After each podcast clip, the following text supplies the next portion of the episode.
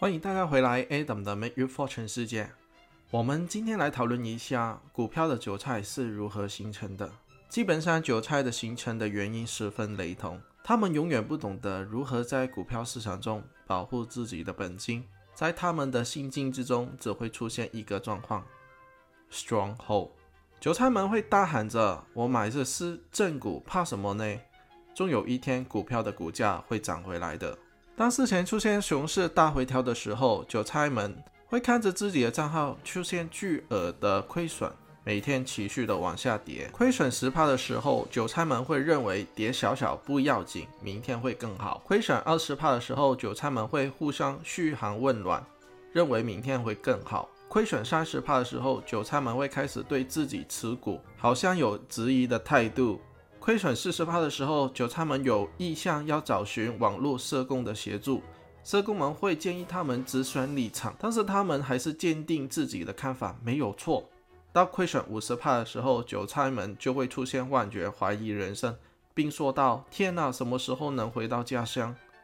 在亏损六十趴的时候，韭菜们会觉得在这个时间做什么都没有人生意义。每天工作生活的意志十分之消极，做任何事情都提不了劲了。当亏损七十帕的时候，韭菜们每天打开股票的账号，好像往自己的伤口上撒盐一样。到亏损八十帕的时候，韭菜们意识到回本再没有希望了，并希望自己获得最后的尊严，终于决定下决心，认为大势会继续往下跌，并在这一个时候止损离场。当亏损九十帕的时候，韭菜们会在这一只股票的祖宗十八代诅咒，并把所有的持股卖走。亏损一百帕的时候，在这个情况，股票市场中也不是没有发生，有一些股票有机会会从市场中是下架。在这个时候，韭菜就会欲哭无泪，并发誓永远不再接触股票市场。在以上十种的情况之下，每一次的股市的周期都会出现。韭菜们一朝被蛇咬，一世怕草绳，一口咬定股票市场是骗人的。从此以后，他们呢就错失把自己的身家翻倍的机会。出现以上的情况，其实我们可以从第一种情况的时候就可以止血了。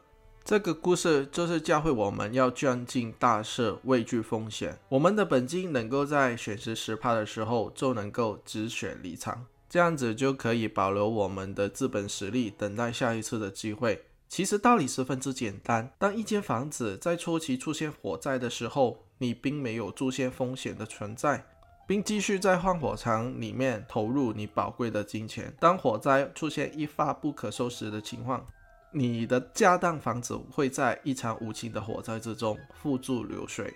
如果我们能够在火灾出现的初期停止供给任何的作燃物，把该出现的火苗的地方切断，任何的营养供给。整场火灾就会很快被破灭了。到头来，你的损失只是会很少很少很小的一部分。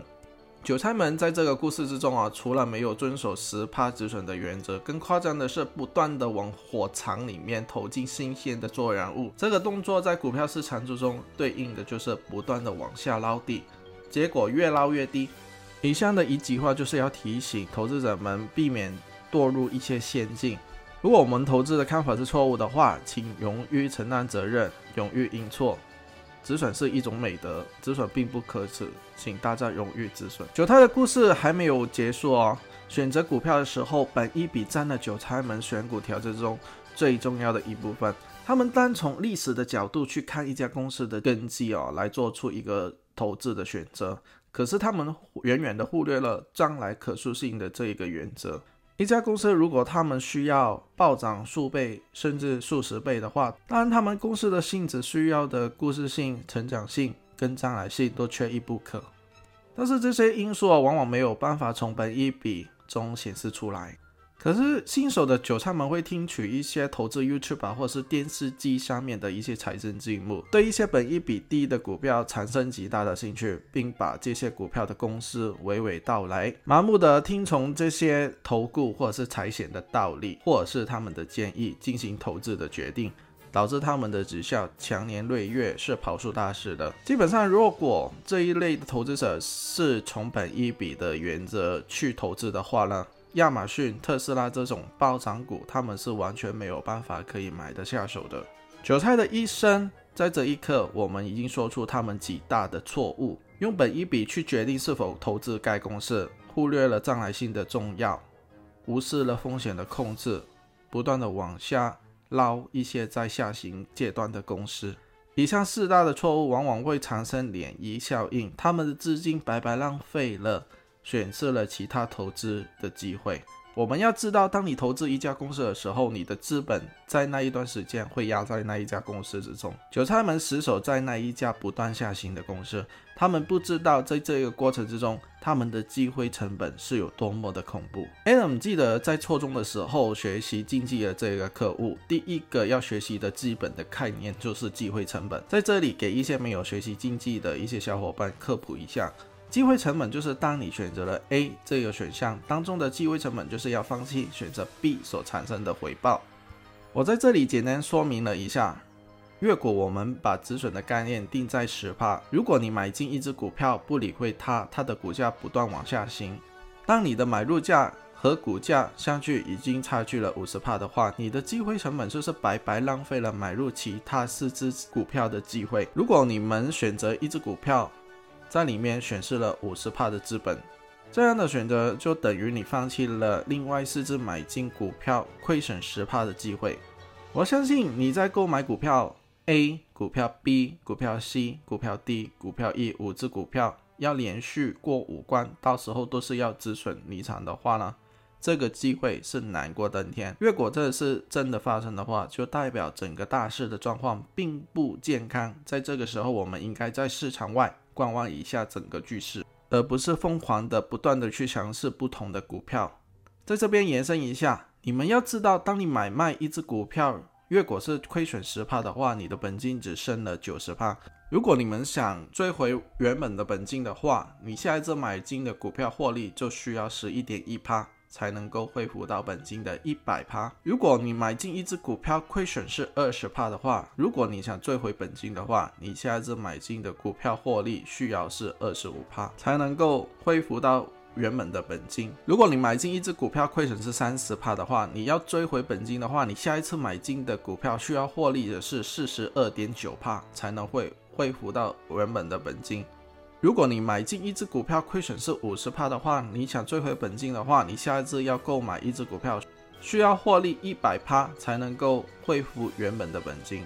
在最极端的情况，如果你的股票亏损是九十帕的话，你剩下百分之十的本金，你必须要找寻一只股票暴涨了十倍的股票，才能够恢复你原本的本金。你可以想象当中的困难程度。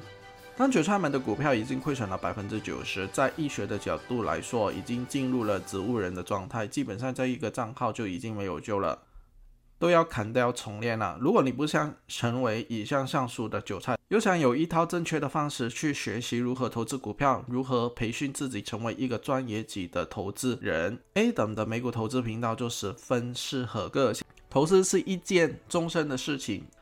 要靠你们本身自己的公司或是做生意的回报去达到财务自由的话呢？如果没有涉猎到投资的话，会变得十分之困难。